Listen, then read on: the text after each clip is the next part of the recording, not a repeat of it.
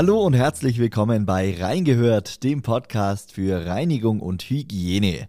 Ich bin Max Hermannsdörfer und in diesem Podcast hört ihr immer donnerstags spannende Interviews rund um die Themen Gebäudereinigung, Gebäudedienstleistung und Gebäudemanagement.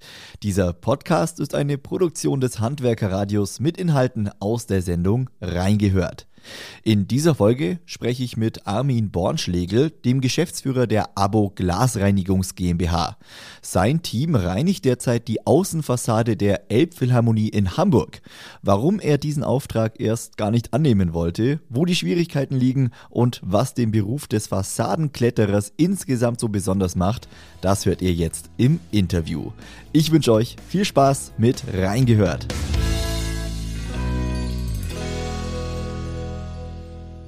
Hallo, Herr Bornschlegel. Hallo, ich sage auch Hallo zu allen, die zuhören. Herr Bornschlegel, vorab, vielleicht wollen Sie Ihr Unternehmen, äh, die Abo Glasreinigungs GmbH, einmal ganz kurz vorstellen. Also die kurze Vorstellung ist, Abo Glasreinigungs GmbH ist ein reiner Spezialist auf Fenster- und Fassadenreinigung und das Spezielle an, an uns ist, dass wir alle Höhenzugangstechniken selbst beherrschen und ausführen. Mehr muss man eigentlich nicht wissen und dass wir halt einer der wenigen sind, der hochspezialisiert ist. Mhm. Diese Spezialisierung zeigt sich aktuell. Äh, Ihr Unternehmen bzw. Ihre Mitarbeiter äh, sind gerade dabei, die Fassade der Elbphilharmonie in Hamburg zu reinigen. Herr Bornschlegel, erzählen Sie da doch gern mal ein bisschen mehr drüber. Ja, das ist richtig. Das Objekt machen wir seitdem das Objekt steht. Die Schwierigkeit war, da wurde ich mehr oder weniger von einem Großkunden dazu gezwungen, weil mir war ursprünglich das Thema Elbphilharmonie zu heikel. Mhm. Allein schon wegen den ganzen Politiken. Man hat, man musste drei Jahre unter Aufsicht das vornehmen und da lässt man normalerweise die Finger weg. Aber da hat leider mein Großkunde gesagt, du machst so viele Objekte für, für uns, da machst du gefälligst das auch mit. Äh, ich habe aber dann praktisch mich dann entschlossen, äh, das ist ein sehr komplexes Thema. Also das Amt für Arbeitssicherheit war dort drei Jahre dabei und zwar bei jeder Ausführung. Das ist extrem intensiv. Wir haben dort nur unsere besten Abseiler, das heißt Irata Level 2 und 3. Das sind alles Leute mit Erfahrungen von 10 bis 20 Jahren. Äh, und wir haben dort auch eingeführt, weil äh, der Ursprung bei dem Objekt war, man wollte das klassisch reinigen. Ich habe dem Kunden gesagt, das geht nicht. Das sind konvexe, konkave Scheiben, das funktioniert nicht bei der Verschmutzung. Naja, Kunden glauben das am Anfang nicht. Es hat genau zwei Tage gedauert, dann hatten wir so schnell ein Wassersystem auf dem Dach und wir durften mit vollentsalztem Wasser arbeiten, also Osmosesystem. Äh, und jetzt läuft es und es ist bei uns sehr hohe Routine, einfach deswegen, weil wir dort seit ich glaube, knapp fünf Jahren immer die gleichen Absteller vor Ort haben. Okay, also es ist mittlerweile eine Routine, die sich damit eingespielt hat. Äh, Sie sagten, ähm, Sie wollten da am Anfang die Finger von lassen. Ich denke, Sie haben es nicht bereut, dass Sie es jetzt trotzdem gemacht haben, oder? Ja, also letztendlich ist es so, äh, ich bin natürlich ein risikobewusster Mensch und das ist schon eine andere Liga, auch im Abseilen, weil hier muss man schon einige Besonderheiten beachten. Zum Beispiel, wir müssen uns bei Geschenk von unten einsteigen und müssen hochfahren mit einer Winde. Da muss oben umgehängt werden. Das ist eine hochkritische Arbeit. Also im Normalfall funktioniert Abseilen so, man hat oben einen Anschlagpunkt Mhm. Äh, hier gibt es eine Besonderheit, was viele nicht wissen. Abseiler dürfen ihre eigenen Anschlagpunkte machen. Da muss man keinen äh, geprüften Abschlag, Anschlagpunkt haben, sondern die dürfen, man darf auch im Abseiler nichts vorschreiben, weder zeitliche Vorgaben, und zwar wirklich gar nichts. Äh, und, in, und, und wenn jetzt ein Abseiler jetzt sich oben anschlägt und dann über die Kante geht, dann ist das Normalität für einen routinierten Abseiler. Jetzt müssen Sie aber sich so vorstellen, dort müssen wir vom Ponton aus oder also vom Wasser aus oder praktisch von, von Land aus unten praktisch werden, da werden von oben die Seile runtergelassen, also von oben runtergelassen. Das ist ein sehr komplexer Vorgang, weil wenn man die Elbphilharmonie kennt, da gibt es so richtige Spitzen, mhm. da muss man wirklich extreme Steigungen hochgehen, wo man, wenn man dort verunfallt muss, kann man nur mit, mit, mit Hubschrauber gerettet werden. Das ist also wirklich Hochrisiko. Dann lassen die die Seile runter, dann geben die unten eine Winde rein und dann fahren die mit der Winde diese knapp, teilweise sind das knapp 100 Meter hoch und dann müssen die oben diese Winde, die immerhin drei, vier Kilo wiegt, komplett umhängen. Aber das geschieht immer mit redundanter Sicherung. Für Leute, die den Begriff nicht kennen, das heißt, sie sind immer doppelt gesichert. Mhm. Ähm, Sie haben jetzt gerade vorher angesprochen, äh, man darf da zeitlich keine, äh, keine Fixpunkte setzen. Jetzt wollte ich eigentlich fragen, wie lange dauert denn so eine Reinigung äh, der Elbphilharmonie üblicherweise? Vielleicht können Sie es auch aus der Erfahrung sagen. Äh, Sie sind ja jetzt schon ein paar Jahre mit dran. Wie viel Zeit planen Sie dafür ein? Wir haben immer, es immer in drei Wochen fertig. Das ist wirklich so. Es, man muss aber eines wissen, dort sind zehn Abseiler vor Ort. Das ist schon eine Menge. Teilweise hängen die mit sechs, sieben Mann dran. Es ist dort Pflicht, dass bei Geschenk am Dach und unten jemand immer vor Ort ist, mhm. Äh, allein schon wegen den Rettungsmaßnahmen. Das ist also schon, schon, schon, schon wirklich die höchste Klasse in, in Abseiltätigkeit. Also das, aber wir sind immer in drei Wochen fertig. Im, Im Anfangsstadium wollten wir es nicht machen, weil wir dachten, Wind und die Schwierigkeiten. Die Windabhängigkeit von Abseiler ist weit, weit geringer, als wenn man mit Gondeln arbeitet. Das heißt, wir machen teilweise schon Objekte, äh, mit Abseiler deswegen, weil eine Gondel ist einfach an die Windstärken, da ist bei nach, wenn man über vier Schluss, Abseiler können noch bei Windstärke fünf runter. Das ist keine Schwierigkeit und ist auch zugelassen. Ja, ja also ganz, ganz spannende äh, Reinigung auf jeden Fall. Äh, ein sehr interessantes Objekt. Äh, lassen Sie uns mal generell äh, über den Job, über die Arbeit als Fassadenkletterer äh, sprechen. Ähm, was kriegen Sie denn von Ihren Mitarbeitern so mit? Was ist denn ja, das ist jetzt schon fast blöd, wenn man fragt, was ist die Besonderheit, weil es ist ja kein alltäglicher Beruf, aber was macht diesen Job als Fassadenkletterer aus? Also die, der Fassadenkletterer, wenn, wenn mal einer das gemacht hat, dann will er nur noch als Kletterer arbeiten. Das heißt, den, den kriegen wir in den normalen Tätigkeiten fast nicht mehr hin. Äh, wir haben ursprünglich, also wir haben mit dem Klettern angefangen 1998, das habe ich in Amerika beim Jack Patton mal so, so für zwei Wochen am Wolkenkratzer abgeseilt, das ist tatsächlich so. Äh, und äh, dann hat sich aber herausgestellt, dass wir vom, wir, sind falsch an die Materie rangegangen. Wir sind als Fensterputzer, haben wir uns zu Kletterern ausbilden lassen. Mhm. Inzwischen ist es eher gesagt so, dass der Großteil unserer Kletterer eigentlich aus der Kletterszene schon fast kommen und wir sie ins, ins Ding, in die Fensterfassadenreinigung reinbringen. Das hat den Hintergrund, der Kletterer ist, muss auf Sicherheit getrimmt sein.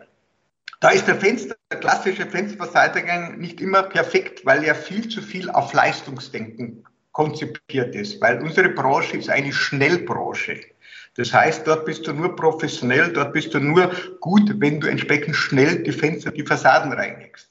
So, und wenn jetzt diese Ausbildung gemacht wird, das ist so, da, da hat man eine Woche ist erst einmal die Grundausbildung, dann ist man nur erst einmal Level 1. So, äh, da kann man sich einfach von einem Seil abseilen. Mhm. Der Level 2 erfordert, dass, wir, dass man 1000 Stunden bestätigte Stunden hat. Die muss ein Level 3 bestätigen und dann kann man die nächste Ausbildungsstufe ein Jahr später machen. 1000 Stunden im Seil hängen ist eine Menge. Und der letzte Level ist der Level 3 das sind praktisch die Leute, die dann auch so in den Dächern reinsteigen und so weiter. Da muss man nochmal 1000 Stunden bestätigt haben als Level 2 und dann kann man alles. Also wir, wir sagen unsere Kunden, unsere Kunden kommen oft und sagen mal ja und da möchten sie einen Ablaufplan und sagen wir immer, ja und sie wollen denen sagen, wo sie sich festmachen müssen, sagen wir, liebe Leute, das dürft ihr gar nicht.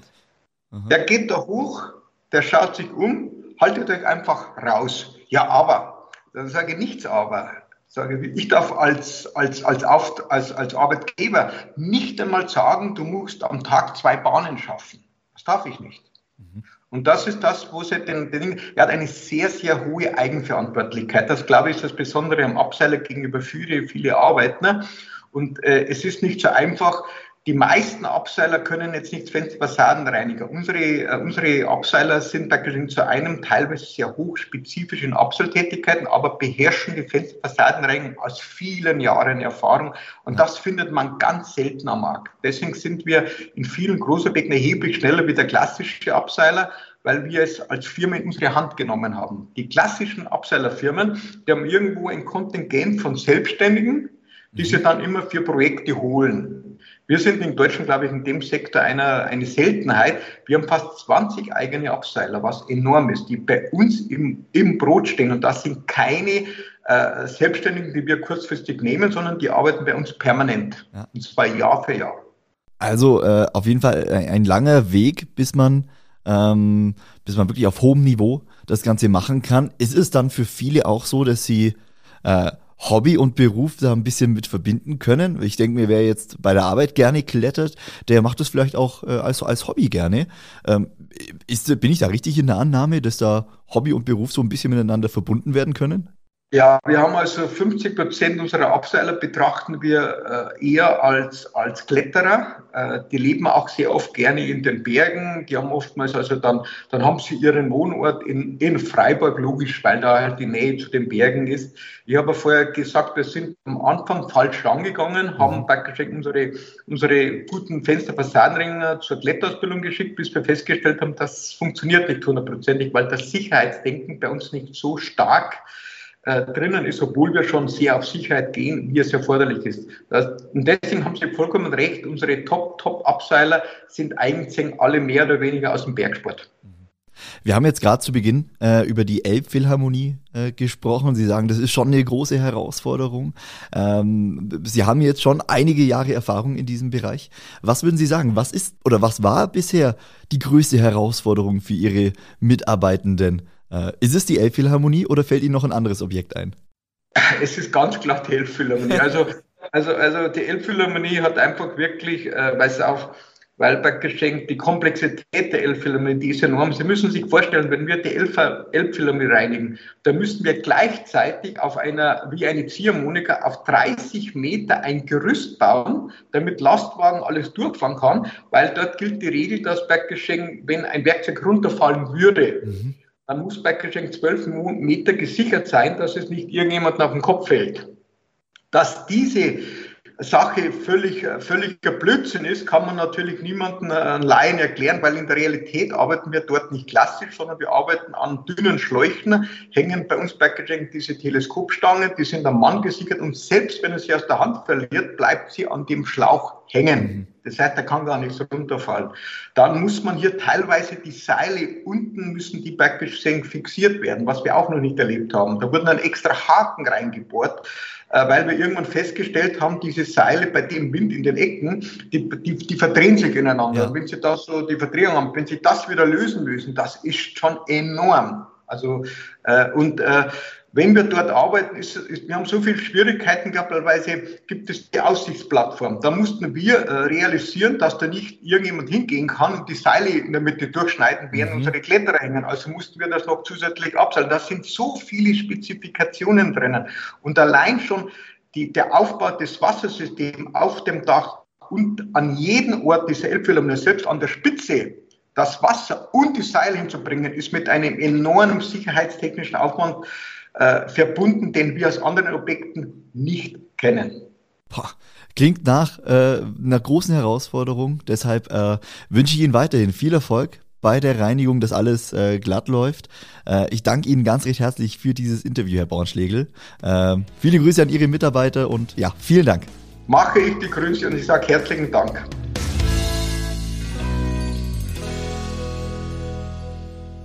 So, und das war's wieder mit Reingehört, dem Podcast für Reinigung und Hygiene. Falls euch diese Folge gefallen hat, dann freue ich mich sehr über ein Abo, einen netten Kommentar oder eine Empfehlung an euren Kollegen, an eure Kollegin, an den Chef, egal an wen. Ich freue mich, wenn ihr diesen Podcast weiterempfehlt. Das Handwerkerradio hört ihr übrigens über unsere Homepage www.handwerker-radio.de oder über unsere kostenlose Handwerker-Radio-App für Smartphone. Also hört da doch gerne einfach mal rein. Ich sage jetzt noch zum Abschluss vielen Dank an euch fürs Einschalten, fürs mit dabei sein. Freue mich, wenn ihr nächste Woche wieder einschaltet. Und ja, damit wünsche ich euch einen schönen Tag, bleibt gesund und bis bald.